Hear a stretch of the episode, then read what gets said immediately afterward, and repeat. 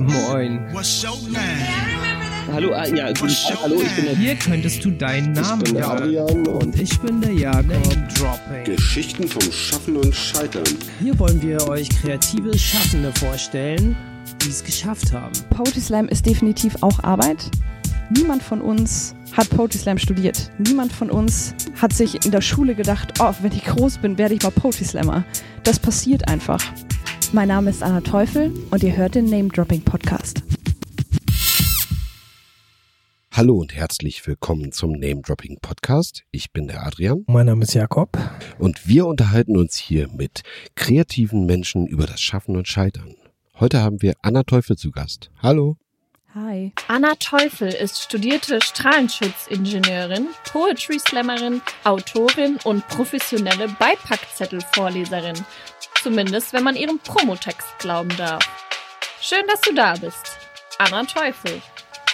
Hi Anna, also du bist Poetry Slammerin, unter anderem. Das ist korrekt. Freut mich sehr, dass es geklappt hat. Mich auch. Wir haben jetzt ein paar Sachen, die wir dich gleich mal fragen werden, aber als allererstes fragen wir eigentlich immer erstmal, wie geht's dir? Mir geht's tatsächlich äh, gerade sehr gut. Ich habe hervorragend geschlafen letzte Nacht. Das ist sehr schön zu hören. Wie würdest du dich denn vorstellen, wenn man dich fragt, wer bist du? Oh mein Gott. Ähm, das letzte Mal, dass mir diese Frage gestellt wurde, war tatsächlich in einem Vorstellungsgespräch. Und ähm, auch da musste ich sagen, dass ich das selber, glaube ich, nicht so genau weiß, weil ich sehr viele Dinge gemacht habe und vermutlich noch sehr viele Dinge machen werde und davon selber so ein bisschen verwirrt bin. Das ist aber eine weirde Situation. In einem Vorstellungsgespräch musst du das ja eh machen. Also da würde dich doch niemand fragen, wie würdest du dich vorstellen, oder? Oh ja, das stimmt. Ähm, nee, die sagen dann, äh, dann immer direkt, äh, stellen Sie sich doch mal äh, bitte kurz vor. Also, ich bin Anna, ich bin 29. Ich bin eigentlich studierte Strahlenschutzingenieurin. Ich habe aber auch schon in einem Verlag gearbeitet. Ich äh, trete seit acht Jahren professionell auf der Bühne als Poetry Slammerin auf und bin nebenher noch Boxtrainerin und kann sehr gute Cocktails machen, weil ich sehr lange in der Cocktailbar gearbeitet habe. Genau, ja. Oh. Boxtraining, das. Ja. Boxtraining? Nee, ich fand das mit den Drinks gut. Okay. Ja, ich glaube auch, dass zum Beispiel Beipackzettelvorleserin, das würdest du im Bewerbungsgespräch äh, nicht erwähnen müssen, ne? Das bringt wahrscheinlich keine Punkte. Ähm, tatsächlich nein. Ich habe das in meiner Insta-Bio stehen. Das kommt Hm. tatsächlich von einer sehr geschätzten Kollegin namens äh, Suse Bockspringer, die mal 2019 bei einem gemeinsamen Auftritt gesagt hat, ich erkläre hier mit Anna Teufel zu Kapitänin Samtstimme. Ich würde mir auch anhören, wenn sie Packungsbeilagen vorlesen würde. Ah, das ist super. Ja, okay. Ja. Ähm, weil ich fand es sehr interessant. Also ich kann mir das cool vorstellen, wie jemand Beipackzettel einfach vorliest, stundenlang. Ne? Und ich dachte immer, das steht da, um genau diese Awkwardness auszudrücken, wenn man sich selbst beschreibt. Ja, auch, auch, auch deshalb. Ich fand Und das einfach sehr passend. Mhm, Entschuldigung. Also gut, ich fand das einfach Okay, jetzt. Du bist dran. So, Anna, erzähl doch mal. Ich fand das einfach sehr passend für sämtliche Lebenssituationen, ja. Es bricht natürlich auch so ein bisschen die Seriosität eines Promotextes, ne? Absolut. Und es kommt ja noch hinzu, als, ähm, als jemand, der auf der Bühne Poetry vorträgt, ihr habt oft auch tatsächlich Zettel in der Hand. Also es ist gar nicht so selten, dass man sogar ein Zettel Buch oder, oder sowas hat, wo man so aus dem, aus dem Büchlein halt seine Texte vorträgt, oder? Ja, das hat tatsächlich ähm, zum einen den Grund, also ich habe ich hab immer einen Zettel oder mein Buch auf der Bühne dabei, aus dem ich vorlese, einfach weil ich meine Texte nicht auswendig kann. Äh, was ich selber sehr verwirrend finde, weil ich früher sehr lange Theater gespielt habe und definitiv eigentlich vertraut bin mit dem Auswendiglernen von Texten, aber meine eigenen Texte kriege ich nicht in meinen Kopf rein. Das ist komplett absurd. Und äh, wenn man aus dem Buch vorliest auf der Bühne, dann sehen die Leute, ah, dieser Text, der mir jetzt gut gefallen hat, den hat sie aus dem Buch vorgelesen und das Buch kaufe ich mir jetzt gleich vielleicht. Und dann ist es so ein, so ein Ah, Guter Handshake, ja. Marketing. How smart. Vielleicht können wir noch mal kurz einschieben, wie würdest du ähm, Poetry Slam definieren? Was ist Poetry Slam? Poetry Slam ist eine super wilde und unberechenbare Form der Bühnenliteratur. Ich kann es nicht anders beschreiben. Es ist für mich auch immer wieder komplett absurd zu sehen, wie wir Poetry Slam machen, was wir im Poetry Slam machen und dass niemand von uns Poetry Slam eigentlich wirklich kann und niemand so wirklich weiß, was Poetry Slam sei, sein, sein sollte oder ist. So, das, das ist so das Geile am Poetry Slam. Niemand von uns hat Poetry Slam studiert. Niemand von uns hat sich in der Schule gedacht, oh, wenn ich groß bin, werde ich mal Poetry Slammer. Das passiert einfach. Und das ist das Geile dran, dass da Menschen wirklich davon leben können, obwohl niemand weiß, was Poetry Slam eigentlich ist. Das finde ich das Schöne dran. Das war sehr schön, hast du das gesagt. Ich weiß jetzt immer noch nicht viel mehr als vorher, aber es war sehr poetisch. That's my job. Wir nehmen ja jetzt an einem Montag auf und was ist dein Lieblingswochentag? Freitag. An einem Freitag herrscht die absolute Gewissheit, dass man jetzt zwei Tage frei hat. Und Freitagabend ist Boxtraining. Das ist nice, aber hast du nicht auch oft freitags auf, also Quatsch, nicht freitags, hast du nicht auch oft am Wochenende, wollte ich sagen, Auftritte? Das ist korrekt. Ähm, Jetzt überlegt sie kurz. mm, Das zählt sag nicht ich als das? Arbeit, oder? Ähm, hm, das, ja, das, das darf ich nicht sagen. Also, ähm, so Poetry Slam ist definitiv auch Arbeit. Also es ist, ähm, es ist ein Zeitaufwand und ich erbringe praktisch eine Dienstleistung, indem ich meine Texte auf der Bühne darbiete, um dafür zu sorgen, dass das Publikum einen schönen Abend hat. Allerdings gibt mir Poetry Slam auch unfassbar viel zurück. Also es ist, ich bin jetzt die letzten Monate sehr wenig aufgetreten, weil ich eben in eine neue Stadt gezogen bin, einen neuen Job angefangen habe und nicht, noch nicht so ganz wusste, wie ich meine Zeit äh, korrekt einteilen kann. Und dann hatte ich nach zwei Monaten dann wieder meinen ersten Auftritt und habe mich an diesem Abend so dermaßen lebendig gefühlt, dass ich gesagt habe, ich sollte das jetzt wieder öfter, öfter machen. Und deswegen ist für mich Poetry Slam gerade neben einem Vollzeitjob eher noch ein Ausgleich. Genau. Und freitags ist dein Boxtraining und das ist wahrscheinlich auch ein Ausgleich für dich. Absolut. Ist das ein Ritual oder ist das was, was du neu entdeckt hast? Ich habe mit 15 angefangen mit Kampfsport. Ähm, ich habe in Karate angefangen, dann irgendwann zum Kickboxen gewechselt und seit 2015 bin ich Boxerin. Genau. Ich habe vor anderthalb Jahren auch die Boxtrainerlizenz dann abgelegt und ähm, Trainingsleiten ist für mich auch ein sehr großer Ausgleich. Das ist einfach geil. Trainierst du jetzt gerade auch Menschen oder? Äh, in Hamburg noch nicht. Ich habe noch äh, kein Studio gefunden, weil ich mir noch nicht sicher bin, ob ich in dem Studio, wo ich selber auch trainiere, auch Trainings leiten will. Mhm. Das äh, weiß ich einfach noch nicht. Und Können sich noch Leute schauen. bewerben, die sich dir, dir ein Studio anbieten und gleichzeitig dich noch als Trainerin, natürlich für viel Geld, weil es ist halt ja auch Arbeit, einstellen. Ja, für viel Geld, ja. Sehr viel Geld. Entschuldigung, ich korrigiere mich an dieser Stelle.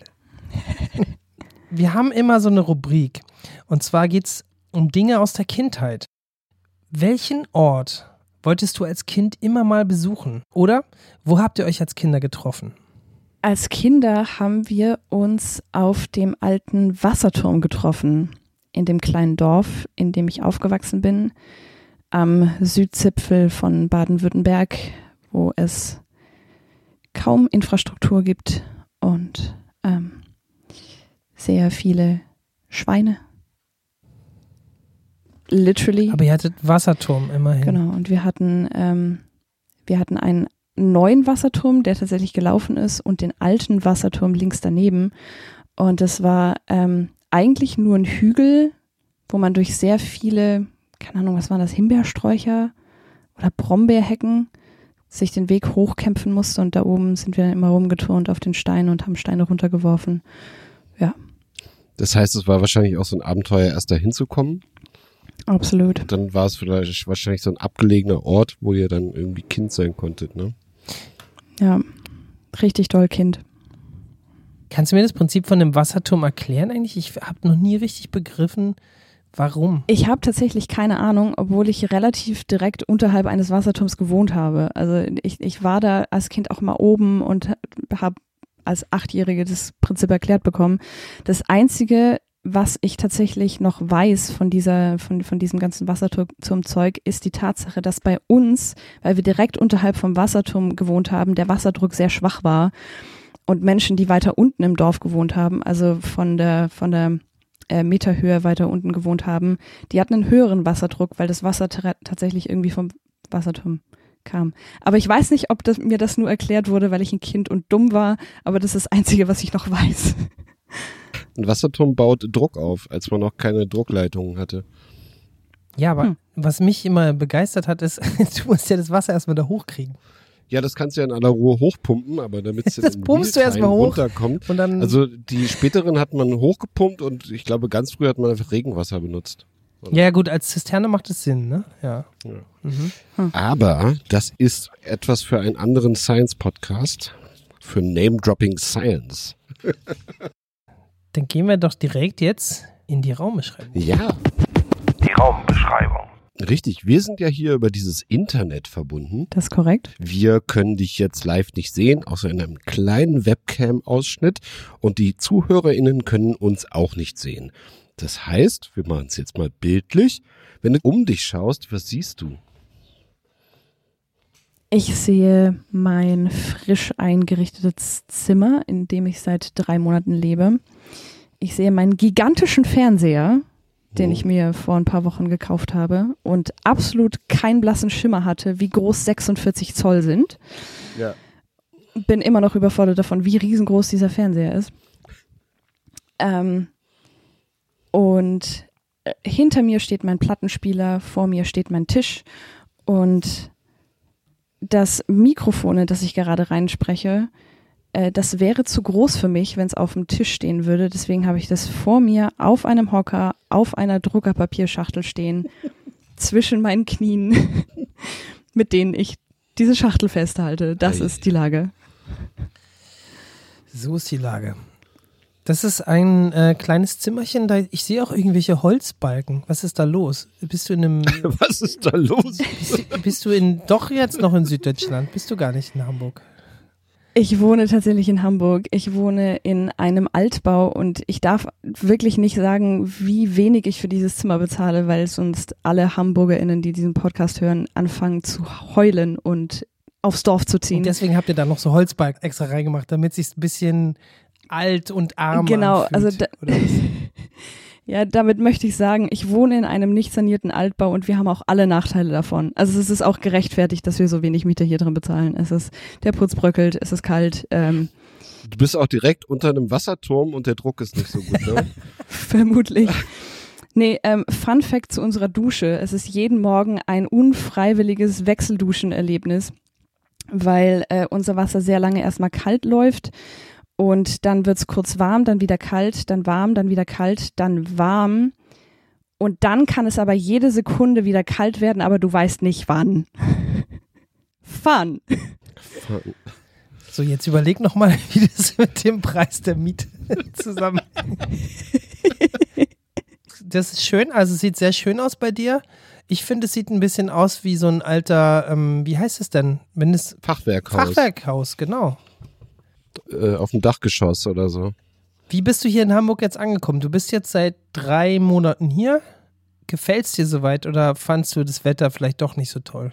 Ähm, mir gefällt Hamburg eigentlich ganz gut. Äh, ich bin auch nach Hamburg gezogen, einfach weil mir Hamburg schon immer ganz gut gefallen hat.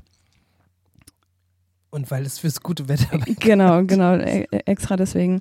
Nee, also ich war tatsächlich so die, die ersten anderthalb Monate überhaupt gar nicht am Hafen und nicht am Wasser, weil ich es nicht eingesehen habe, zum Wasser zu gehen, wenn die ganze Zeit Wasser von oben kommt. Das war mir dann zu viel Flüssigkeit auf einmal. Kanntest du Hamburg schon von, von Bühnen, von Bühnen eigentlich? Also genau. Also warst du schon öfter hier so? Ja, ich, ja? Bin, ich bin schon okay. öfter davor in Hamburg aufgetreten und mein bester Freund wohnt hier. Das heißt, ich war auch öfter mal privat hier. Ich muss dazu sagen, dass ich eben zum Oktober hin, also zum Herbst in eine Stadt gezogen bin, in der es im Winter einfach sehr viel regnet und sehr dunkel ist. Und das heißt, so dieses coole Frühlings- und Sommer-Hamburg, das kenne ich einfach noch nicht, zumindest nicht als Nicht-Touristin. Und ich freue mich deswegen einfach wahnsinnig drüber, dass wir jetzt schon Mitte Januar haben und dass wir die Wintersonnenwende überlebt haben und dass es jetzt langsam, Nur noch vier Monate, dann haben wir es geschafft.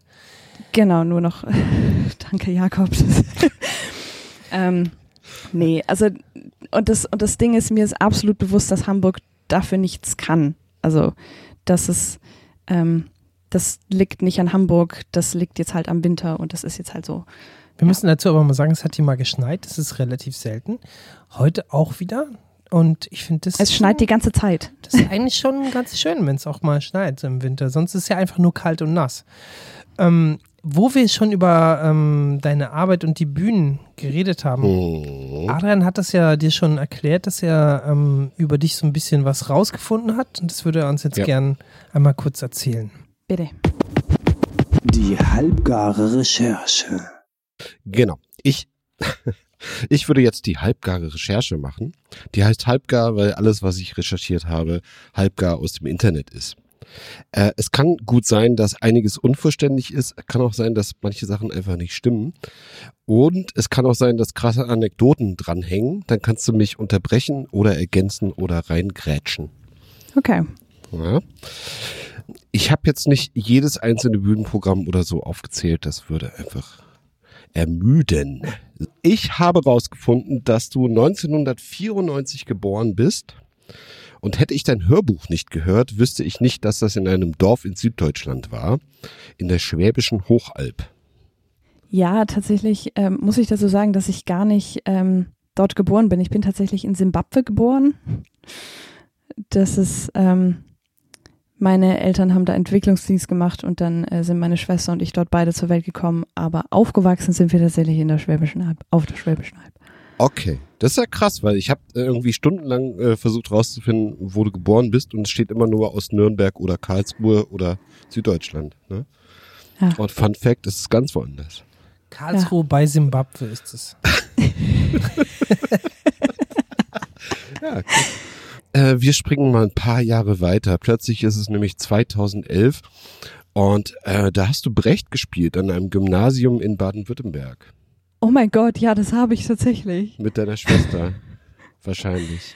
Ja, wir haben, wir haben der gute Mensch von Sezuan oder Sechuan oder wie man Ja. das auch immer ausspricht, haben wir gespielt. Bertolt Ähm, Brecht, ja, das ist ein schönes Ja. Stück. anstrengendes Stück. Das war schon der krasseste Feind. Ja. Das war, es gab einen Gummers, äh, Entschuldigung, es gab einen Zeitungsartikel aus der Region. Oh mein Gott. Und du hast das Abo bezahlt, damit du den Artikel lesen konntest? Nee, ich habe Google benutzt. Ja, fair. Und da ist die Frage, war das dann so deine erste Bühnenerfahrung? Ja, tatsächlich schon. Also ich habe früher als Kind immer bei so Kirchentheaterstücken mitgespielt. Ich habe einmal an Ostern sogar Jesus gesungen. Jesus himself. Ah, Der So singt wie- auch. Jesus wie Superstar. direkt, direkt vor der Kreuzigung hat Jesus nochmal einen Banger rausgehauen. Das war ich. Das wissen wir hier in Norddeutschland ja nicht. Bei uns hat der Jesus ja ganz andere Sachen gemacht. Ah, war das ein Schlager oder eine Ballade? Oder? Oh Gott, ich, ich, ich weiß sogar noch den, den Text, aber ich, ich werde es jetzt nicht singen. Ich kann Nee. wirklich nicht singen. Ich Okay. weiß nicht, warum ich auf die Idee kam oder warum meine Eltern auf die Idee kamen, dass das eine gute Idee gewesen sei. Aber du hast ja gesagt, ähm, du hast auch viel Theater gemacht und kannst, kannst wahrscheinlich noch die kompletten Brecht auswendig. Ich kann Brecht definitiv nicht mehr auswendig. Das, das wäre wirklich zu viel verlangt für mein armes kleines Gehirn. Ähm, aber wir haben tatsächlich, also ich habe, glaube drei oder vier Jahre in der Schule Theater gespielt und dann in, ähm, in dem Wohnheim in Karlsruhe, wo ich dann eine Weile gewohnt habe, da hatten wir auch so eine Laientheatergruppe und da habe ich auch immer mitgespielt. Ja. Hast du noch so einen Text, der dir, äh, den du so deklamieren kannst? Wo du dich so in die Rolle noch rein, also weil du den vielleicht doch ein paar Mal so oft gesagt hast oder geübt hast? Ähm, ich habe tatsächlich auch, oh Gott, das ist, jetzt richtig weird. Ähm, ich habe tatsächlich in der Schule auch mal Petrus gespielt. Ich habe sowohl Jesus als auch Pe ja. Ähm, und von Petrus, ähm, der hat sich mit Gott immer darüber gestritten, ob es äh, Kaffee oder Tee gibt. Und diese Szenen, die habe ich tatsächlich noch im Kopf so ein bisschen, ja. Das ist ja wie bei uns im Podcast, da geht's auch immer. Kaffee, Tee. Ja. Petrus war großer Name-Dropping-Fan. Ja. Der hat uns inspiriert auch. Der- jetzt ja sagen. Umgekehrt. Ja, und Shoutout. plötzlich ist Shoutout an, an, an Olle Petri. So, Schick mal ein bisschen Sonne rüber. Digi. das war, was? Der Fischer ist das. Mit dem Fisch. Ja, der ist aber auch fürs Wetter. Junge, du weißt doch, Nee. dass der mit dem Schlüssel auch da oben Ich weiß der ja Wolke. nicht. Ach ja, gut. Aber äh, nichtsdestotrotz, Petrus hin und her. Ein paar Jahre später, 2014, äh, studierst du Strahlenschutz in Karlsruhe. Genau. Ähm, das, äh, ich habe an der DHBW in Karlsruhe Sicherheitsingenieurswesen mit Fachrichtung Strahlenschutz studiert und dafür drei Jahre lang im Kernkraftwerk in Philipsburg gearbeitet. Das war eine interessante Zeit. Ist ja auch eine klare Weiterentwicklung von Theaterbühne direkt weiter einfach Ins Kraftwerk. ins Kernkraftwerk. Krasser Break vom künstlerischen Petrus singen zum Strahlenschutz, ne? Darf ich kurz eine Information droppen? Ja. Ähm, es heißt Kernkraftwerk und nicht Atomkraftwerk. Habe ich möchte Atomkraftwerk ganz kurz. gesagt? Nee, absolut nicht. Aber das möchte ich einfach mal kurz an alle, die diesen Podcast hören, weitergeben. es heißt Kernkraftwerk. Das ist physikalisch nämlich sonst inkorrekt. Also so, AKW Kernkraft. ist falsch, KKW ist richtig. richtig. Gut, aber war das denn eher so ein Ingenieursding, wo du dann Sachen berechnet hast oder hast du dann äh, Sachen gemessen und geguckt, ob die äh, Nennwerte, Grenzwerte stimmen? Äh, alles tatsächlich. Wir haben sehr viel. Ähm, okay, ähm, ku- kurzer, kurzer Stopp. Ich, ich weiß gar nicht, ob ich das erzählen darf. Das ist so nee, das dann Ding. lassen wir das. Okay, ja. Okay. Also du Äh. hast da einfach auf diesen Knopf gedrückt wie Homer Simpson, wenn es immer so äh, heiß wird, dass dann der Alarm ausgeht, oder? Ja. So, und Genau. wenn man das Ja, dann nicht macht, dann kommt immer diese Klappe vom Chef, wo man dann so runterrutscht und dann fressen einen die Hunde. Absolut so ist es gewesen. Ich möchte an diesem Bild nichts rütteln. Das ist, Okay. ähm, das ist so eine schöne Vorstellung, ja. Genau so. So, würde ich jetzt hier einen Werbepitch machen, würde ich sagen, äh, du hast dann so ab 2016 die Welt der Poesie im Sturm erobert, indem du äh, Slam Poetry auf den Bühnen Deutschlands gemacht hast oder beziehungsweise im deutschsprachigen Raum. Ne? Ja, vornehmlich im süddeutschen Raum, ja. Da ging es dann auch ziemlich ab, ne? Also, ähm, du hast 2016 angefangen, wie ging es denn da los? Wie kamst denn du dazu? Ich hatte meinen ersten Auftritt tatsächlich im Mai 2015. Mhm. Es war in Karlsruhe im Kohi Kulturraum e.V. Shoutout.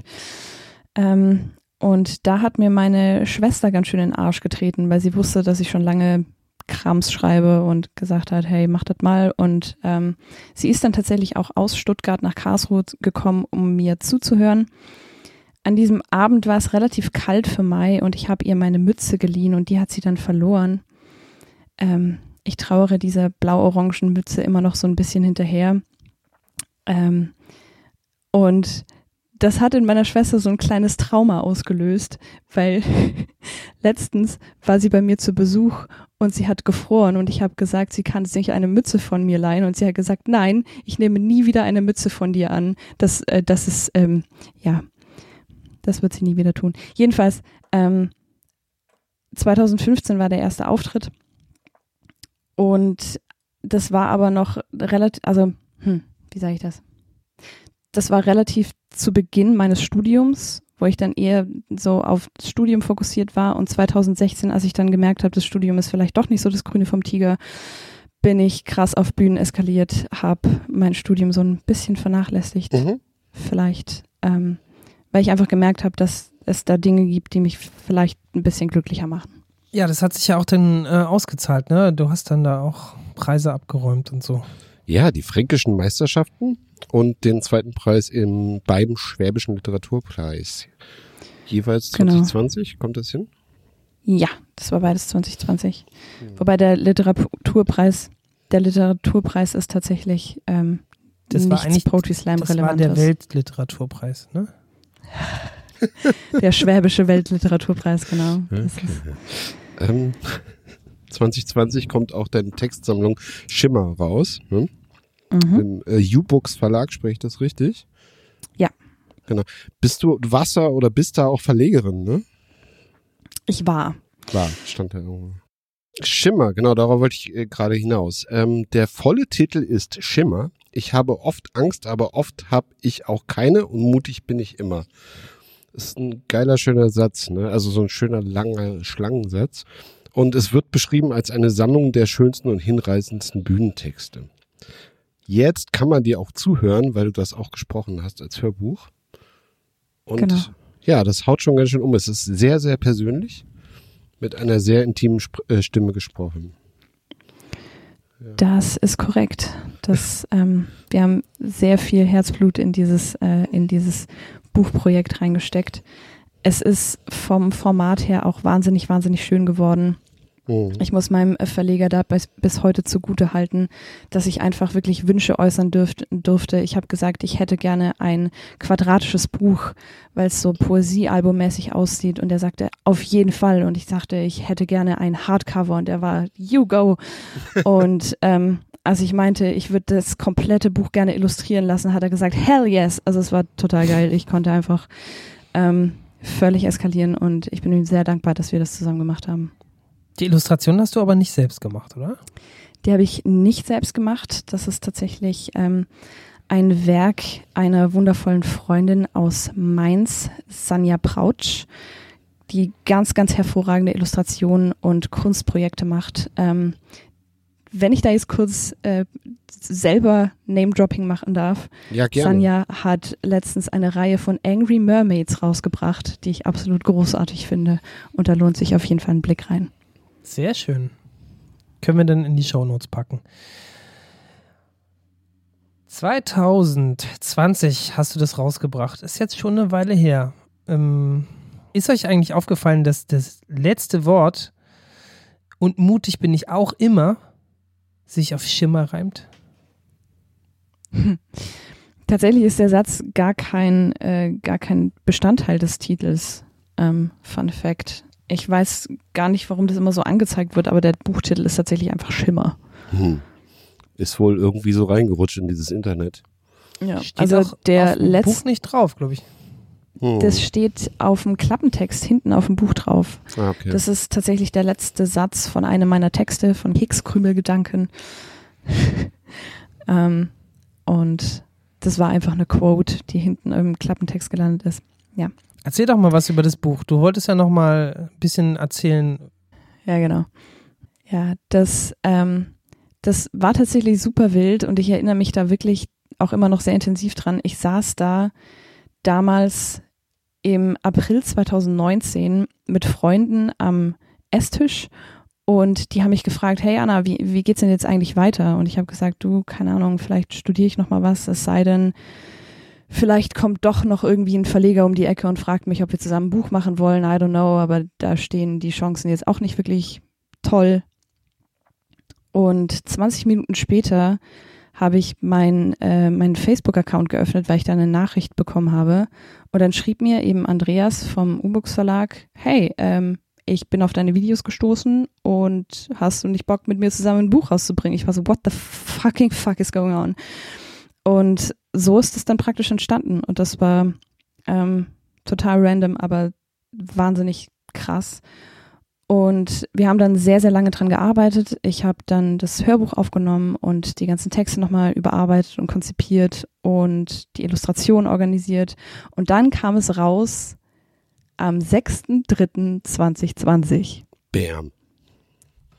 Und wir wissen alle, was zehn Tage später passiert ist. Und äh, das war tatsächlich super sad, weil das Buch so ein bisschen im Beginn der Corona-Krise einfach verbrannt ist. Also niemand hat über Literatur berichtet. Es gab einfach nur die ganze Zeit Pandemie-News und Leute waren besorgt und niemand ist mehr rausgegangen. Und das, und das Schlimmste war einfach, dass keine Kulturveranstaltungen stattfanden, so dass ich das Buch, also ich glaube, ich hatte vor dem Lockdown dann noch zwei Auftritte, wo ich das Buch dabei hatte und verkaufen konnte. Hm. Und dann war Lockdown erstmal für ein paar Monate. Und dann saß ich zu Hause mit sehr vielen Büchern und war so, hey, habe dann viele über Instagram verkauft, aber es war einfach wirklich ähm, sehr traurig. Man kann aber sagen, dass du wahrscheinlich auch ein paar Texte schon vorher auf Bühnen ähm, hattest, oder? Auf jeden Fall. Denn wenn du ähm, über die Videos quasi jetzt diesen ähm, Buchdeal gekriegt hast, dann heißt es ja, dass du wahrscheinlich auf YouTube, denn da gibt es relativ viel von dir, schon zu sehen warst. Ja.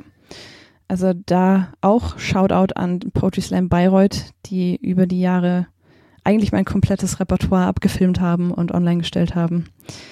Äh, das sind hervorragende Videos und ich bin da wahnsinnig glücklich drüber. Das ist halt vielleicht dann so ein bisschen die Rettung, dass man sich dann durch diese Zeit ähm, mit YouTube ja relativ viel auch über Wasser gehalten hat. Natürlich ist jetzt so ein ähm, Poetry Slammer in äh, doch schon auf den Point of Sale nach dem Auftritt angewiesen, von daher schon blöd, ja. Aber ich habe irgendwie jetzt gerade gesehen, dass es nicht mehr so viele wirklich zu kriegen gab. Also es scheint sich am Ende jetzt ähm, doch verkauft zu haben, oder? Naja, also wir haben ja jetzt 2024, ist es jetzt vier Jahre später und die erste Auflage ist tatsächlich wirklich einfach fast ausverkauft. Ähm, ich glaube, es gucken noch im Großhandel ein paar Exemplare rum, aber ähm, ich habe, glaube ich, noch zwei oder drei Exemplare, die ich hüte wie Goldschätze, einfach weil es die letzten Bücher sind, die ich von der Auflage noch habe.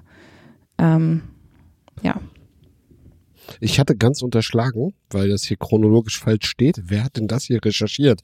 Ähm, 2019 kommt Fantastische Queerwesen raus. Stimmt. Mit einem Text von dir.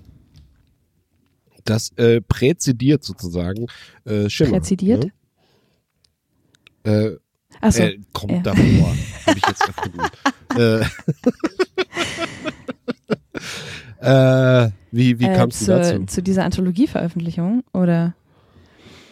Ähm, Ja, genau. Das, also ich weiß noch, dass Sven Hensel und Steph waren das, glaube ich, die die Herausgeber von diesem Buch waren. Die haben einfach äh, Texte zum Queersein und ja Texte zum Queersein einfach gesammelt aus der Poetry-Slam-Szene und äh, gesammelt in einer Anthologie veröffentlicht. Und das ist auch ein ganz, ganz hervorragendes Werk. Es sind wunder wunderschöne Texte darin und da lohnt sich auch definitiv ein Blick rein. Ja, wenn es noch nicht vergriffen ist, greift zu.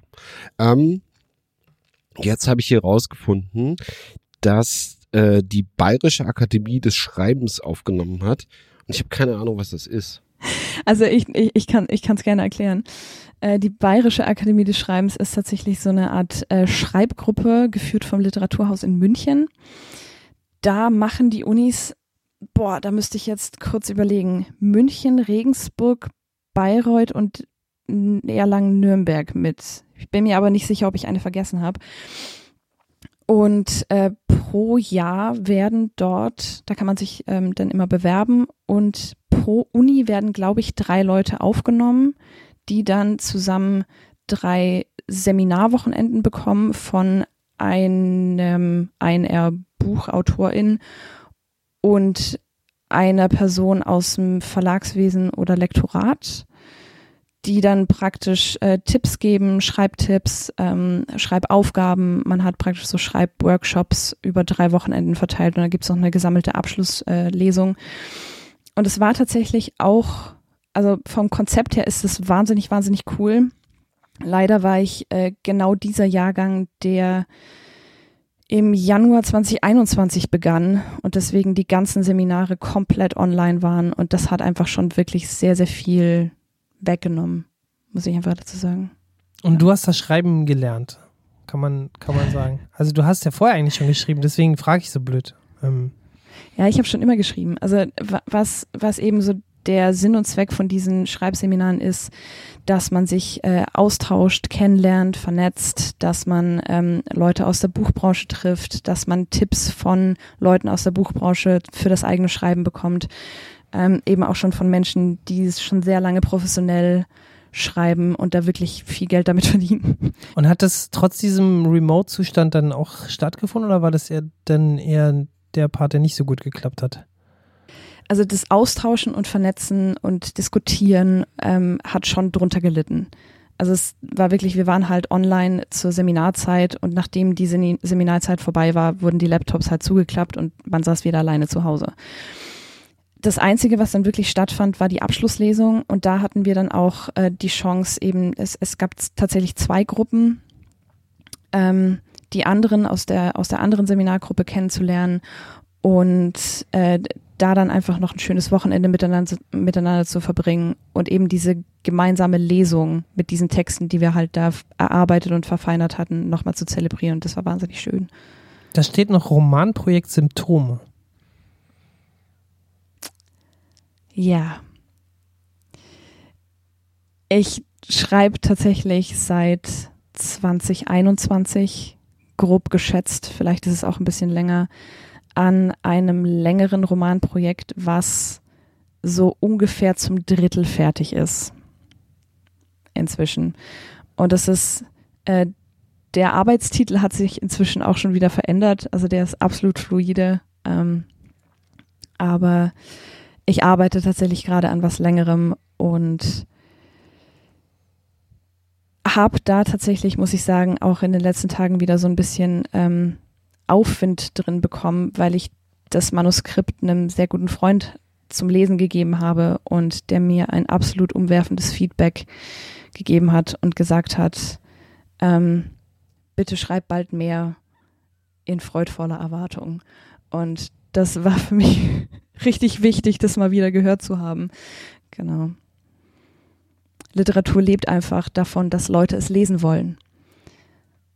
Ja. Ja, hätte ich jetzt auch ähm, eingefordert, aber dann ist es ja schon erledigt.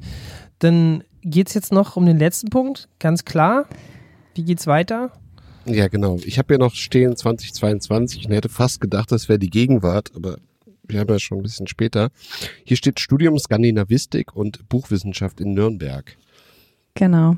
Bist jetzt hier de facto nicht mehr in Nürnberg, aber ja, nee, ich habe tatsächlich ähm, nach meiner Studiezeit in Karlsruhe bin ich dann nach Nürnberg gezogen aus einer ganz krassen Bauchentscheidung heraus und ich wollte dann den Studiestatus wieder wieder haben und ähm, habe mich dann ohne großartig nachzudenken äh, für Sozialökonomik eingeschrieben. Das ist so eine Mischung aus BWL und Soziologie.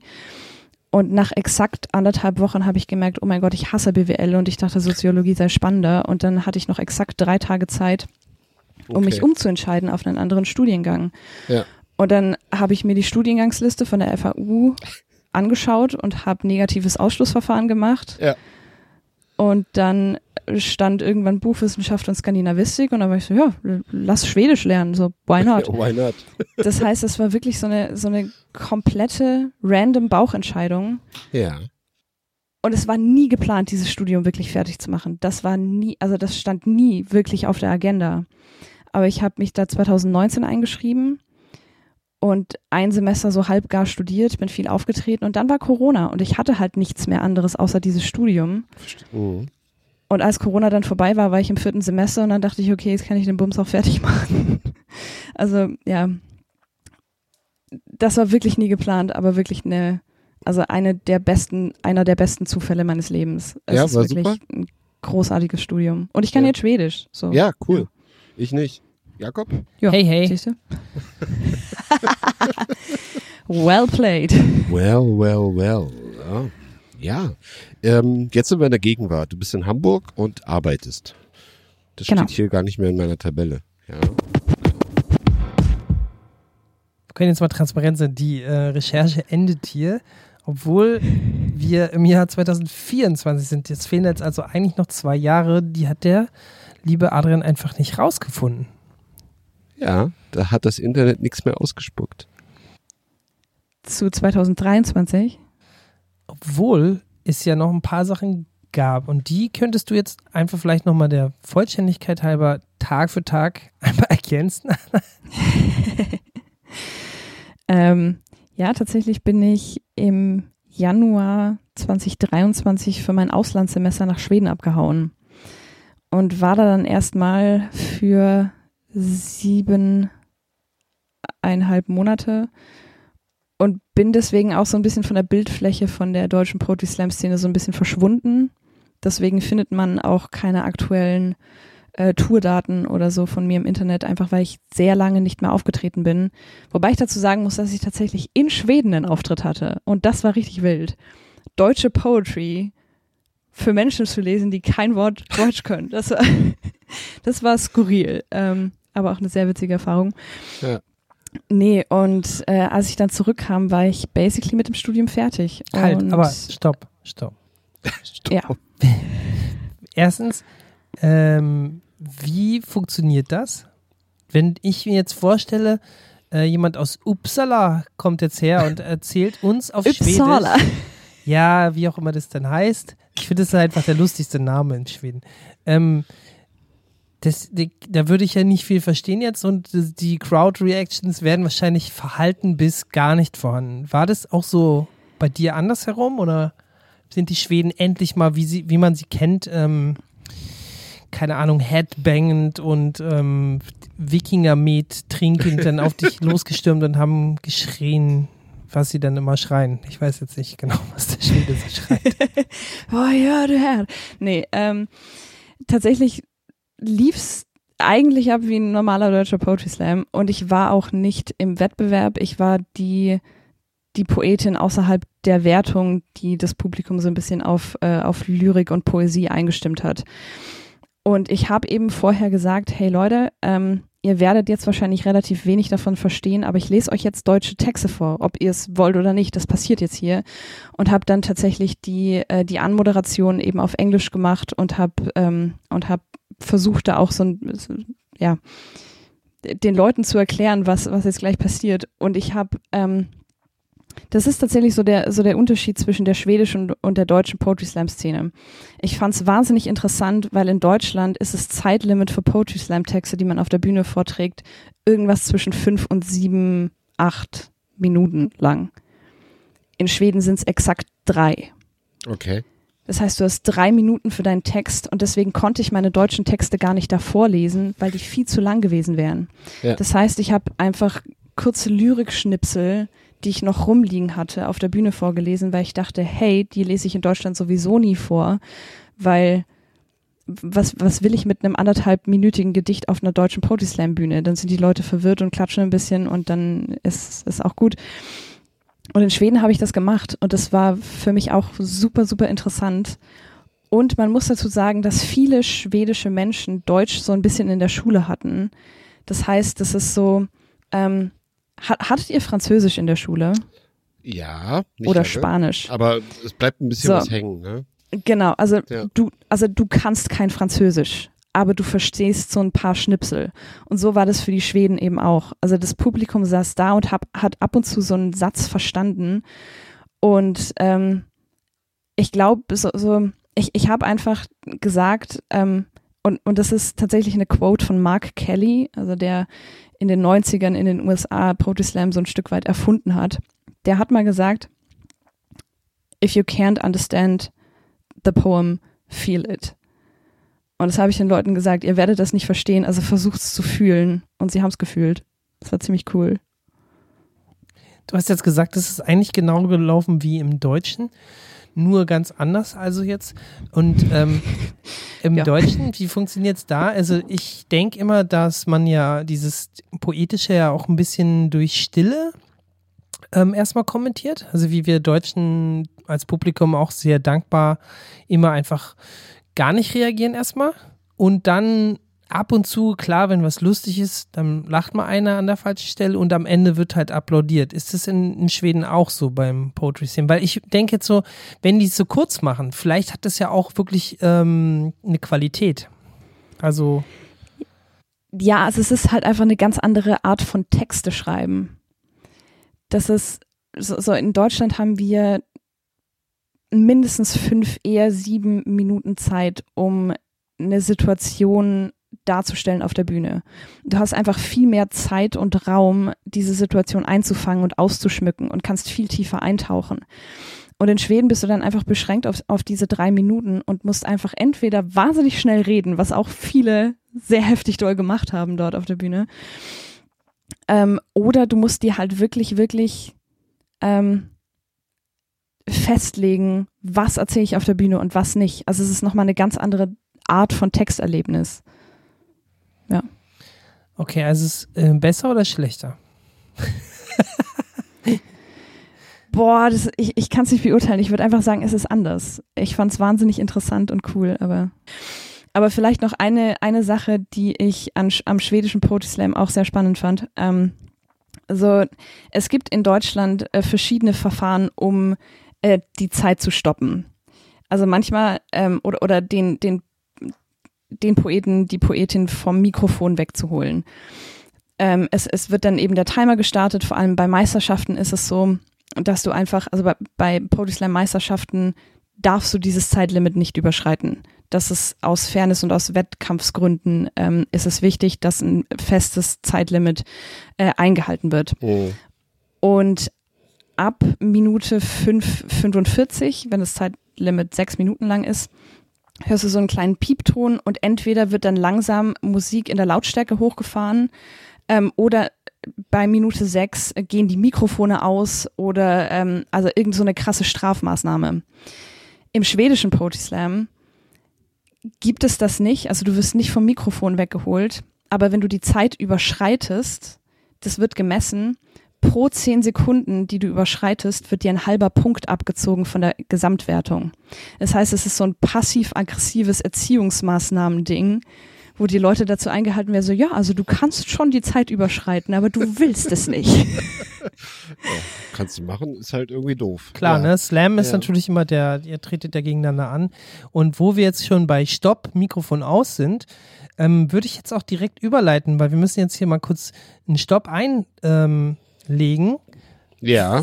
weil Jetzt würden wir zum Name-Dropping-Quiz mit Anna Teufel kommen.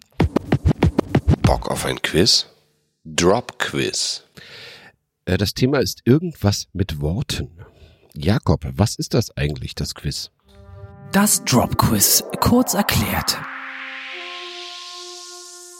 Wir beide spielen gegen Adrian als Quizmaster, der uns die verrücktesten Fragen stellt, die man im seltensten Fall beantworten kann. Deshalb gibt es drei Antworten zur Auswahl, doch nur eine ist die richtige. Wer eine Antwort richtig rät, bekommt einen Punkt. Zur Herleitung dürfen wir uns beraten und auch beide dasselbe einloggen. Deshalb ist Vorsicht geboten. Wer es weiß, am besten nicht vorher sagen. Wer die meisten Fragen richtig beantwortet hat, hat das Quiz gewonnen. Gespielt wird um Ruhm, Scham und Ehre.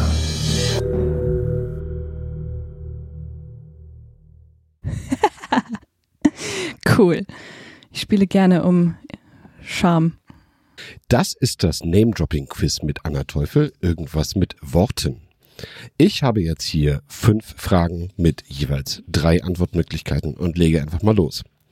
Erstens, hier wird niemand an die Kandare genommen. Aber was genau ist das, eine Kandare? A, eine Kutsche, B, eine Gebissstange beim Pferd oder C, eine Hundeleine? Kandare. Anna ähm, ist ja auf dem Dorf groß geworden. Sie weiß, wie ein Wasserturm funktioniert und kennt bestimmt Lol. alle möglichen Zügel und Tierdingsbumse. Deswegen weiß sie das garantiert und tut jetzt nur so, als wüsste sie es nicht. Ich glaube ja, dass. Ähm, ich weiß es auch nicht. Sag nochmal A, B und C, damit wir uns A, nochmal. B, C. Äh, Kutsche, Gebissstange beim Pferd oder Hundeleine? Hm. Hm. Anna, du weißt es eigentlich, oder? Ich weiß es tatsächlich nicht. Ich bin mir relativ sicher, dass es keine Hundeleine ist, aber ähm, sowohl Kutsche als auch die Gebissstange beim Pferd ähm, sind halt Pferdegeschirr. Ja. Ähm, Mhm. und ich finde beides irgendwie gleich wahrscheinlich und ich habe wirklich, also ich kann mich nicht entscheiden, deswegen würde ich jetzt einfach mal die Gebissstange nehmen. Aber ich weiß es wirklich nicht, nee. Okay, Jakob?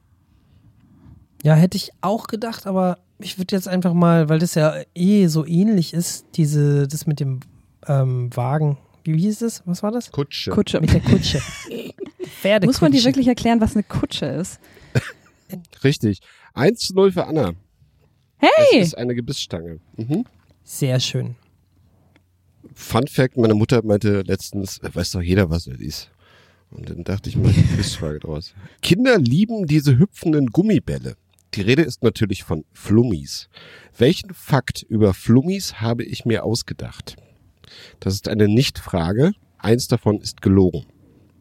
Welchen Fakt über Flummis habe ich mir ausgedacht?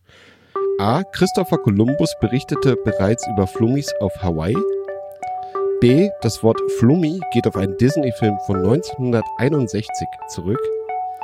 Oder C. Die USA hatten die Produktion von Flummis im Zweiten Weltkrieg zeitweise eingestellt. Ich dachte, Flummis sind. Warte, Hüpfende Gummibälle. Das sind diese runden Gummibälle, die hüpfen einfach nur so sinnlos. Wie so ein hyperaktives Kind. ich würde stark anzweifeln, dass Christopher Columbus davon berichtet hat. I don't know. Ist doch so ein. Tja. Ja. Das ist Also, doch eigentlich so ein, so ein neues. 1490er. also wir müssen ja sagen, was nicht stimmt, ne? Genau. Also was Ja. habe ich mir ausgedacht? Das mit Christopher So, Columbus? Ja, das, Das Ding ist- ist, also ja. es kann aber auch sein, dass damals Flummi der Begriff für irgendwas anderes war. Vielleicht meinte er mit Flummis äh, wild herumspringende Kinder. Ähm, und damals war das der. Also ich I don't know, So, also- Christopher Columbus. Okay. Mhm. Ich würde mal Disclaimer. Mhm. Christopher Columbus hat nicht Deutsch gesprochen. Ja, das Flummi klingt jetzt auch nicht besonders deutsch. Also, Ja, Flammi. muss ja auch nicht das Wort sein, sondern der Gummiball in dem so was Fall. war das jetzt? Also, entweder war es nicht äh, Christopher Columbus oder Christopher Colon. Es war definitiv nicht Columbus. Ja, und Come wa- on. sonst, was könnte es auch nicht gewesen sein, Anna? Also eins davon stimmt nicht. Ja. Ich glaube, Anna wird äh, das mit Ja, ich- Christopher Columbus eingeloggt haben. Weiß ich nicht. Ja, ich denke schon. Also das, keine Ahnung. Also Tja. Was, was waren, wären denn die anderen Möglichkeiten nochmal? Also, ich kann es auch nochmal. Christopher Columbus berichtete bereits über Gummibälle auf Hawaii, so kleine Gummibälle, auch Flummis genannt. Das Wort Flummi, das Wort, geht auf einen Disney-Film von 1961 zurück. Oder die USA hatten die Produktion von Flummis im Zweiten Weltkrieg zeitweise eingestellt. Flummis sind aus Gummi. Ja, was soll das für kriegsrelevantes Material sein? Das verstehe ich nicht. Für, für Gummigeschosse, Für Schuhsohlen, falls sie doch nicht mit der scharfen Munition schießen wollen. Nee, ich würde sagen, Also, das letzte, das hast du dir ausgedacht. C. Aha. Mhm. Das Okay. stimmt nicht. Du willst uns da nur wieder einen pseudogeschichtlichen. Also das Gummi, was man für. Reifen braucht und so, das habe ich mir ausgedacht, ja. Ja, Reifen, die haben ja nicht mit dem, die sind ja nicht mit dem Auto hergefahren, Junge. Ich versuche jetzt auch mal passiv-aggressiv. Äh, Anna, was sagst du denn? Du hast ja noch nicht eingegangen. Achso, okay. Ich sag A. Okay, eins Immer zu eins. immer noch bei Erster A. Punkt für Jakob. ha? Ja, ich hab's äh, von Wikipedia. Der hat über äh, Kinder haben mit irgendwelchen hüpfenden Bällen gespielt. 1400, mh, was ist das, 92 rum. God damn it. Keine Ahnung. Genau. Und Disney-Film. Kennt ihr Flubber? Ja. mit Robin Williams. Und das ist ein Remake von einem Film aus den 60ern. Da geht es um einen Professor, der magisches Gummizeug erfindet und im deutschen Synchron heißt das magische Gummizeug Flummi. So. Ah, warte mal Und- kurz. Das heißt, äh, die heißt noch auf Englisch gar nicht Flummi, sondern Flabber oder was? Nee, auf Englisch, äh, nee, das äh, war nur so im Synchron so. Flabber ist doch ein Kunstwort. Ding Das haben die sich doch für den Genau, Film ausgedacht. Ja. genau. Aber der Gummiball heißt Bouncy Ball im Englischen. Ah, das wusste ich auch nicht. Habe ich endlich mal wieder was gelernt. Mein Herz. So. Jetzt könnt ihr So. ausschalten, Kinder. Bouncy Jetzt Ball. wird's knifflig. Was ist ein Geisterbär? Ein Geisterbär. Ein Geisterbär ist ein Gebäck, eine seltene Schwarzbärenart im Regenwald oder ein Begriff aus dem Aktienmarkt. Okay, das weiß Anna, weil sie ja sehr lange BWL studiert hat. Nicht. Der Geisterbär. Der Geisterbär. Ähm, Geisterbär. Nee, diesmal ist. Also jetzt ähm, geht's darum, was ist richtig. Doch, genau, richtig. Ja, Jetzt zwei sind falsch, Zwei falsch. einer ist richtig. Ja, ja. Drei minus zwei. es ist Also- spät, müssen, müssen wir dazu sagen. Es ist schon Genau. fast ins Bett geht Zeit. Kinder, es ist schon Also, genau. halb zehn. Anna und Jakob müssen sich jetzt zwischen A, B und C entscheiden. A, ein Gebäck. Ich sag B. Seltene Schwarzbärenart im Regenwald. Oder C, ein Begriff aus dem Aktienmarkt. Jakob? Geisterbär. Geisterbär. Warum sollte man eine aus dem Dschungel stammende Frucht Geisterbär nennen? Anna. Bist du denn Frucht? Schwarzbär mit Ä. ja, ja, true. Ja, nein, nein, nein. Ja, wie, wo, wo, zurück. wie jetzt kommst du mit reden- Bär und ihm sollst du eine Bär. Frucht sagen? Also dann sagst du uns ja schon, nehmt nicht B. So. Ich, nein, du hast Bär gesagt. Ich meine Bär mit Ä. Nee, Ja, Beere. Schwarzbärenart.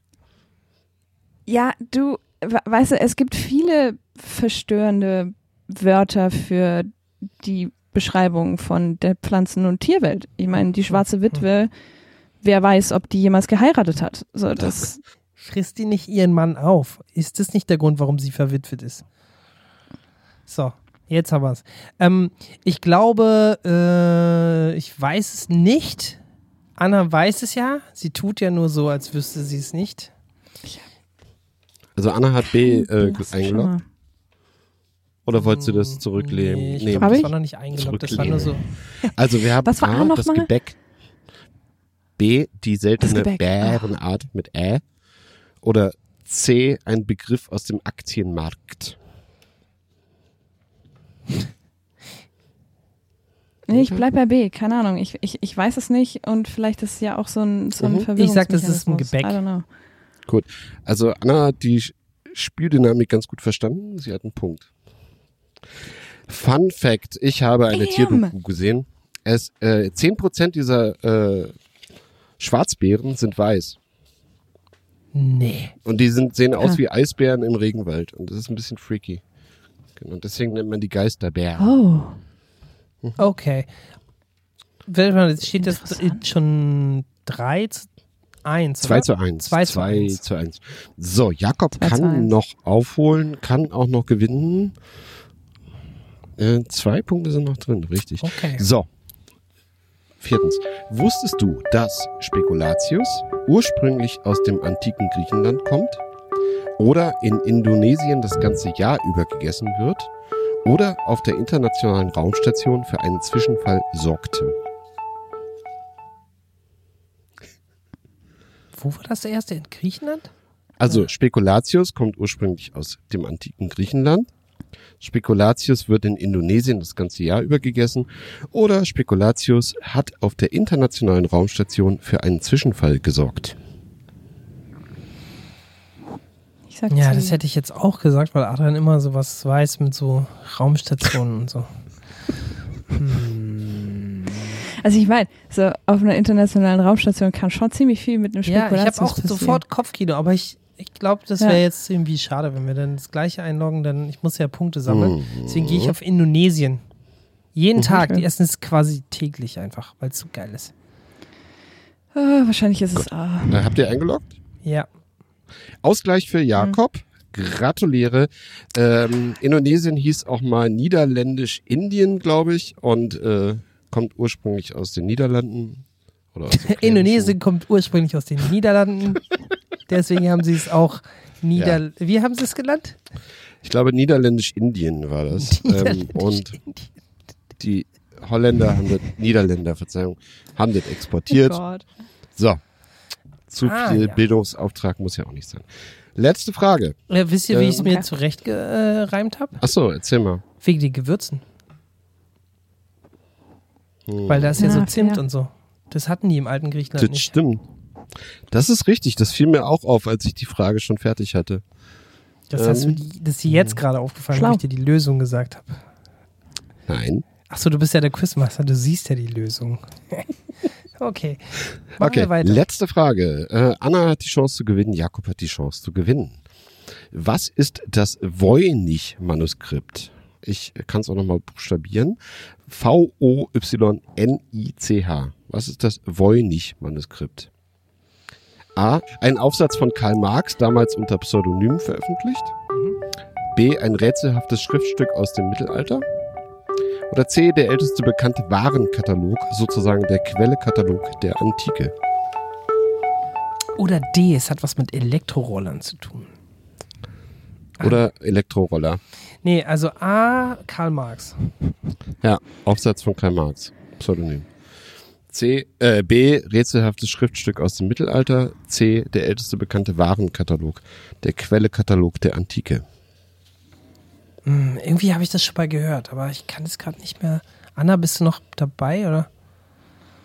Anna hat ihre Augen Ja, ich denke nur nach.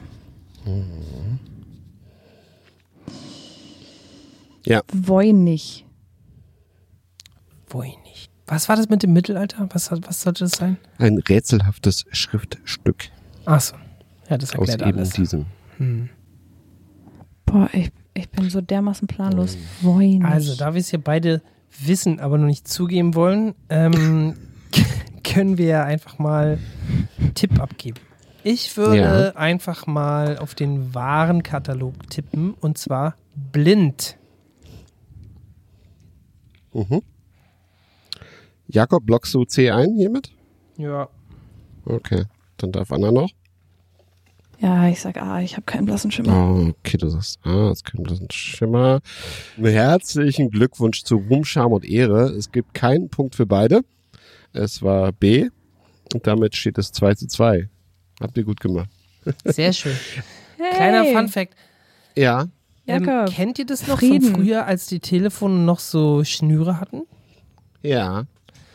Anna tut Das so, als würde es- sie Ja. es kennen, aber Nein, ich weiß das. Ich, ich wickel mir das auch immer so um den Finger. Und dann ist es aber so. dass an einer Stelle dieses, dieses, dieser gerollten so, ich habe nämlich so einen Kopfhörer, der auch so eine Schnur hat. Und an Mhm. einer Stelle ist es nicht mehr so wie der Rest. Hier, seht ihr es? Hat sich entwickelt. Und es, es geht Ja, nicht mehr ja, zurück und es macht mich traurig. Ja. Schlimm. Ja. Schlimm. Das ist ungefähr so wie ein verlorenes Puzzlestück. Aber apropos verloren, wir haben beide gewonnen. Ist dir das eigentlich klar? 2-2. Ja. Das ist Hey. relativ selten Sieger. übrigens. Richtig. Ein Ähm, ich glaube, der Sammler hieß äh, äh, Voynich oder so, keine Ahnung. Und das ist ein Schriftstück aus dem Mittelalter. Man kann es ungefähr datieren, ich weiß es nicht. Da sind Abbildungen drauf und Worte in einer Fantasiesprache. Und das konnte Und es jetzt ist rätselhaft. Toll. Ja, es konnte keiner dekodieren. Keiner weiß, was da drauf steht. Seit Es klang so 100 Jahren. random, als hättest du es dir ausgedacht. Nee. Und keiner weiß, was Das es ist so es ist eine. Anleitung für irgendwelche wilden Orgien, sind es Kochrezepte, die Abbildungen sind auch alle total random. Whatever. Das gucke ich mir nochmal an. Kannst du das verlinken in den Shownotes, wo nie Ja. jemand Ja. reinguckt, außer Ja, mache ich nur für dich. die Cracks? Jo, dann haben wir das So. hinter uns gebracht. Ähm, Anna, wie gefällt's dir bisher? Bist du noch dabei? Schwächelst du schon? Ja, okay. Ich bin noch am Start. Ist echt ein bisschen spät heute. Ne? So, Mhm. als kleinen Pausenbreak mache ich mal eben meinen Glückskeks auf. Den gab es letztens im Asien-Supermarkt. Ich mache das hier mal so Cool. ASMR-mäßig. Das ist neu. Das gehört nicht zum Podcast, Leute. Hört weg. Das ist Bonus-Content. Ach, das soll ich ja nicht sagen. Äh, so, was haben wir denn hier stehen? Das ist Französisch. Adrian, wir Nee. haben immer stundenlange Podcasts und du stretchst das Material. Ja, Mach's das nicht ist so spannend. Niederländisch. Ich suche einen deutschen Spruch. Muss also, die schönste Freude erlebt man immer dann, wenn man sie am wenigsten erwartet. Oh. Das ist Bullshit. Okay. Äh, nicht essen. Ja. Okay, Ja, ich, manchmal- kann, ich kann mich einfach nochmal beschweren, Adrian. Wir hatten letztens eine Weihnachtsfolge, das ist jetzt hier der erste Podcast des Jahres. Ja. Und Adrian hat regelmäßig irgendwelche Ausreden. Er verteilt nämlich eigentlich immer so Rubbellose an uns äh, Ja, die habe ich vergessen. Die habe ich im Portemonnaie vergessen letztes Mal, als alles schief ging. Genau. Ja. Und in echt Ja. hat er wahrscheinlich inzwischen irgendwie die Millionen Jackpots geknackt damit. Und wir sind leer ausgegangen. Apropos leer, schöne Grüße an Lea, die hat nämlich Sauhund. geschwänzt. So. Genau.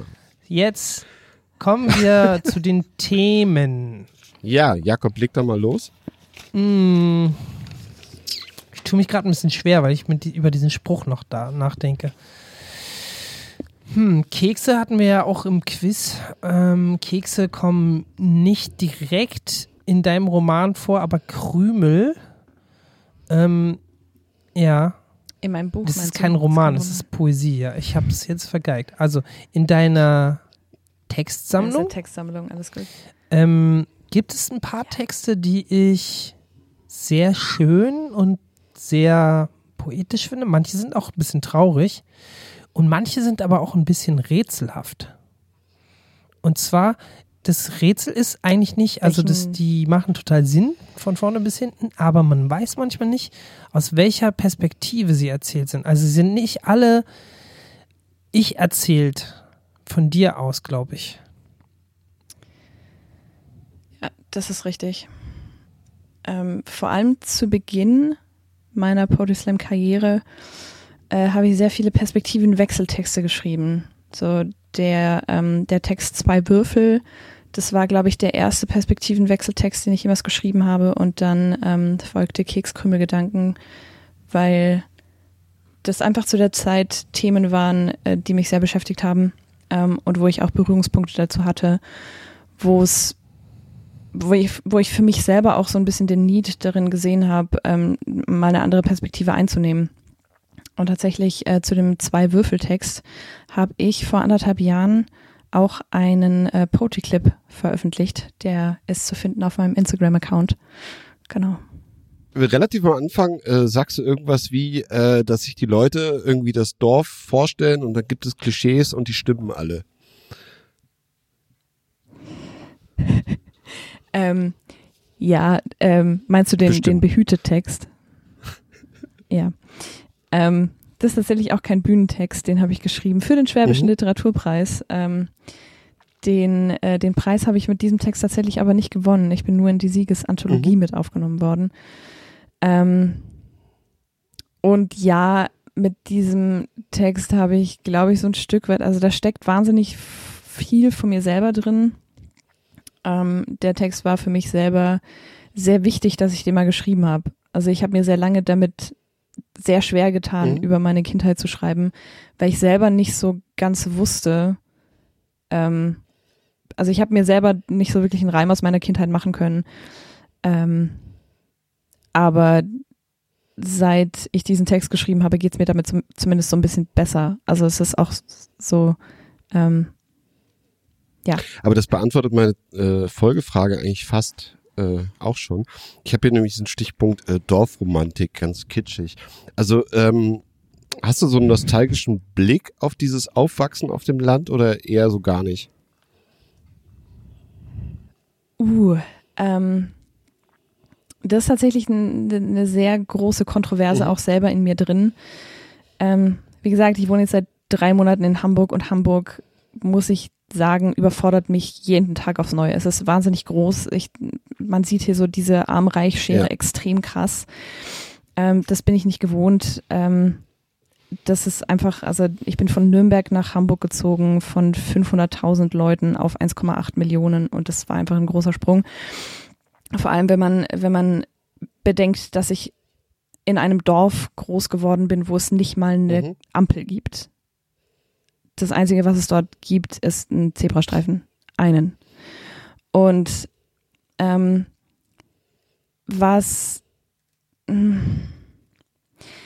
ich begegne immer mehr Menschen, die sagen, sie möchten demnächst oder wenn, wenn sie ähm, dann irgendwann mal sesshaft werden, definitiv aufs Land ziehen. Und ich kann das verstehen, weil vieles am auf dem Land aufwachsen auch sehr, sehr schön sein kann.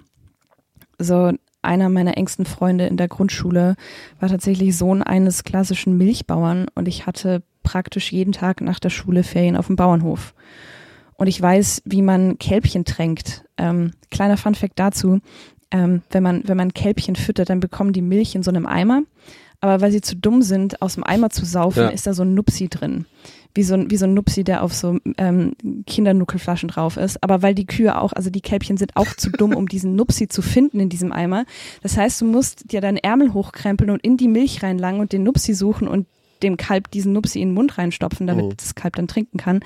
Und manchmal verwechseln die Kälbchen dann deine Hand mit dem Nupsi und saugen an deine Hand und das ist richtig süß. Und solche Dinge, ähm, das hätte ich halt definitiv nicht erlebt, wenn ich in der Stadt aufgewachsen wäre. Und das ist schön. Andererseits ist das Dorf einfach auch für vieles sehr limitierend. So, du hast nicht die große Auswahl an Musikinstrumenten zum Beispiel. So, du hast die Auswahl zwischen den Instrumenten, die der einzige Lehrer im Dorf gerade anbietet. So Trompete, Klarinette, Schlagzeug. Ähm, oder du hast halt den örtlichen Sportverein. Und wenn es da halt nur Fußball und Tennis für die Jungs und Einradfahren und Ropeskipping für, für die Mädels gibt, dann machst du das halt. Und das sind eben lauter so Dinge, die dich einfach in deiner, in deiner Auswahl so ein bisschen einschränken, vor allem wenn du mit dem, was vor Ort ist, einfach nicht zu 100% connecten kannst. Und das ist so, glaube ich, so das große Problem, was ich habe, weil ich halt eben erst relativ spät dann mit Kampfsport angefangen habe, als ich gemerkt habe, das ist eigentlich mein Ding. Ding. Ich bin nicht, ich bin nicht die Reiterin und ich bin Mhm. keine Balletttänzerin und ich kann keinen irischen Stepptanz. Das habe ich eine Zeit lang auch gemacht. Genau, also das ist, glaube ich, so dieser große Zwiespalt, den ich immer empfinde, wenn ich über meine Kindheit rede. Und zum Abschluss ähm, haben wir auch sonst noch ähm, so ein, eine Playlist, wo du dir ähm, fünf Songs rein wünschen könntest. Ja. Und ähm, wie hast du die ausgewählt? Hast du so gewürfelt oder sind es deine Lieblingslieder oder? Oh, ich habe ich hab euch auch nur vier Songs geschickt. Vier von auf. fünf sind immer noch besser als keiner Von von 100. Ja, tatsächlich ähm, habe ich, ähm, also mein Musikgeschmack hat sich einfach in den letzten Jahren sehr, sehr viel geändert. Ich bin so von, von Rock und Metal so langsam in die Elektronik und äh, Techno-Schiene abgerutscht. Ähm, und was ich bei Liedern einfach sehr, sehr mag, ist, wenn sie so einen Vibe ausstrahlen, der dich komplett kriegt. Und ich kann das, also jedes von diesen Liedern versetzt mich einfach irgendwie in so, in so einen bestimmten Zustand. Aber ich möchte zu einem dieser Lieder nochmal noch mal was ähm, extra sagen. Und zwar ist es von der schwedischen Künstlerin Fever Ray. Das ist eine ähm, non-binary Artist aus Schweden. Ähm, und Fever Ray macht Musik, wo ich überhaupt gar nicht beschreiben kann, was genau das jetzt ist. Und jedes Lied ist komplett anders und es hat immer so einen, irgendwie so einen bedrohlichen Touch. Fever Ray hat zum Beispiel auch das, äh, den Titelsong von der Serie Vikings Ah, gemacht, If I Had a Heart. Und das ist einfach wirklich großartige Musik und Fever Ray spielt am 26. Februar in Hamburg im Kampnagel auch ein Konzert und da gehe ich hin. Hab richtig Bock. Sehr gute äh, Location. Kann man jedem Nicht-Hamburger auch empfehlen. Ja, ich glaube, Fever Ray ist live echt ein Erlebnis. Ist, puh, ja. Jetzt, wo ich mir das so vorstelle. Kennst du die oder hast du das vorher Ja, schon mal ja. gehört? Ah, Okay. Nicht persönlich, aber ja, ich kenne die Musik. Wer von euch hat die Serie gesehen Ziemlich mit diesen sphärisch. Vikings eben gerade? Also, Ich habe die gesehen, ja. die ist ja recht ähm, erfolgreich. Ich habe die noch nicht gesehen. Ja, ich habe Vikings Ja? versucht anzufangen und ich habe es eine halbe Folge geschafft und dann war ich so irritiert, weil mir das alles irgendwie zu bedeutungsschwanger und komisch war und dann habe ich wieder aufgehört. Vor allem, weil es halt auch einfach wirklich nicht ähm, der Realität vom Wikinger-Dasein entspricht und deswegen habe ich, hab ich nicht weitergeschaut. Das ist lustig, weil ich habe, glaube ich, eine Minute geschafft. Und dann dachte ich, ich glaube, ich bin einfach gerade nicht in dieser Stimmung, ähm, mir diesen Wikinger-Kitsch anzugucken. Und also, sorry, aber das war super. Also, ich war einfach ein bisschen drüber so. Cringe, Ähm, ja. Haben Ich das mir das- Amerikaner gemacht, diese, diese Serie? Könnte das zufällig sein? habt ihr die auf Glaube, Deutsch ja. geguckt? Ich gucke eigentlich nie Serien auf Deutsch. Okay, weil da gibt's einen Fun-Fact zu. Die erste Staffel wurde irgendwie synchronisiert und dann war der Synchron so miserabel, dass sie es nochmal neu synchronisiert haben. Deswegen wäre das auch ein Ah. Indiz gewesen. Aber so richtig äh, realistisch und geil ist die Serie nicht, ist richtig. Hast du die Aber durchgebinged, Der Adrian? Vorspann, nein, ich habe ein, zwei, drei Staffeln geguckt. Und dann Ein, zwei, auch drei gut. Staffeln. Aber äh, das? Intro ist, das Intro ist super. Schön. Okay, die Musik ist auf jeden Fall grandios und ähm, immerhin kommt die ja dann aus Schweden, dann passt es ja irgendwie so ein bisschen doch. Ähm, gut, freut mich. Ähm, ich hatte jetzt noch nicht so viel Zeit, die Musik anzuhören, ähm, obwohl du sie uns schon recht früh zugeschickt hast. Und jetzt sind wir eigentlich schon an dem Punkt, wo ähm, wir noch so ein bisschen Ausblick machen. Ist jetzt nicht Oh. immer so klar, was uns die Zukunft bringt. Manche essen ja Kekse, um es rauszufinden. Andere befragen die Glaskugel. Jetzt ist es ähm, trotzdem die Frage, ähm, möchtest du vielleicht ähm, für die künftigen Generationen, die diesen Podcast hier in eine Million Jahren hören, noch irgendwas Schlaues sagen? Oder hast du vielleicht sogar einen Auftritt, den du noch ankündigen kannst, wo wir dann alle Milliarden dieser Z ZuhörerInnen hier noch hinschicken können? Oder erzähl mal. Ähm, ich trete tatsächlich am Freitag, den 19.01. in Bremen auf oder am 25.01. im Bunker in, ähm, in Hamburg im Übel und Gefährlich beim Bunkerslam. Ähm, aber Auftritte werde ich hoffentlich noch einige machen. Ähm, deswegen, und die poste ich auch normalerweise immer auf Instagram. Also ähm, das ist eigentlich immer aktuell. Ich habe kein, ich, ich hab keine Quote, die ich immer, ähm, die ich immer in solchen Fällen ähm, rezitieren kann. Einfach nur eine Bitte. Seid lieb zueinander. Allesamen. Allesamen. Okay, das finde ich gut. Das könnten wir doch alle mal beherzigen, oder? Dann wäre es doch so einfach. Absolut. Ja. Seid einfach mal Süßmäuse. Warum machen wir das nicht einfach? Ja. Ey, wollen wir das einfach sonst einfach mal ausprobieren? Einfach lieb sein. Lieb sein. Ab. Jetzt. Okay. Ab jetzt. Okay, cool. Oder nee, ab jetzt erst. Jetzt war ich schon zu früh zu lieb. Ich finde, das ist ein ganz tolles ähm, Schlusswort. Ähm, ich habe mich sehr gefreut, dass wir hier zusammengefunden haben, Anna. ich mich auch. Adrian, hast du noch Fragen, Worte, Ankündigungen? Nö. Ich danke dir, Anna, dass du da warst. Hat mir großen Spaß Danke gemacht. für die Einladung. Äh, danke dir, Jakob. Schön, dass du da warst. Vielen Dank dir für deine wohl äh, zubereiteten Fakten und Nicht-Fakten im Quiz, Adrian. Das hat mir auch mal wieder Freude gebracht. Ja, wir sind jetzt hier durch. Folge 46 ist es schon. Mensch, what a Mensch, ride. Mensch, Mensch. What a ride. Und Ja. die erste Folge des Jahres. Es freut mich sehr, Anna, ähm, dass wir das mit dir machen durften. Wir sagen jetzt aber nochmal Tschüss zu den ZuhörerInnen. Ja, tschüss, macht's gut da draußen. Tschüss. Tschüss. Passt auf euch auf. Habt's wohl. Tschüss.